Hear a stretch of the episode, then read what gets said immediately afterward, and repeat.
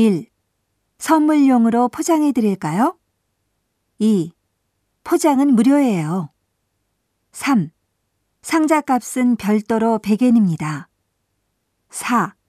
따로따로 포장해 드릴까요? 5.